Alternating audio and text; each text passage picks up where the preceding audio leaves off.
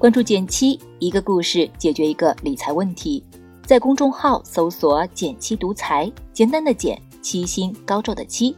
关注后回复“电台”，送你一份上万人点赞收藏的理财工具包。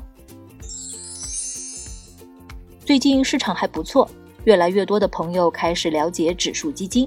但是你知道吗？有一类基金比普通指数基金更特别，它们就是指数增强基金。那指数基金和指数增强基金究竟有什么区别呢？大家都知道，指数基金是有特定的编制规则，就像歌单一样，华语歌单就只纳入华语歌曲，非常明确，也很专一。指数基金的管理也相对简单，基金经理只要照着指数买卖就行了。而增强型指数基金，它和指数基金的共同点都是跟踪指数走势，不同的地方在于，指数基金是被动复制，而增强型指数基金是主动管理。举个例子，某个基金经理在被动跟踪指数时，用百分之九十的仓位来抄指数作业，剩余的百分之十通过一定逻辑选股，力求在基本追踪指数的前提下，比指数多赚一点。当然，这只是举例。具体增强型基金的操作还要具体产品具体分析。虽然指数增强基金坚持被动投资为主、主动投资为辅的投资策略，但它会比一般的指数基金更考验基金经理的主动管理能力。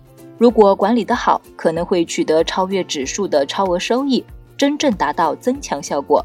要是管理不好，只能与指数一样同涨同跌，或者可能达不到指数的正常收益。也可能有减弱的效果。如果你想买指数增强基金，那我建议你分散配置。道理也很简单，既然指数增强基金是通过主动管理来获取超额收益，那必然也会承担额外的风险，所以它并不是百分之一百能战胜指数。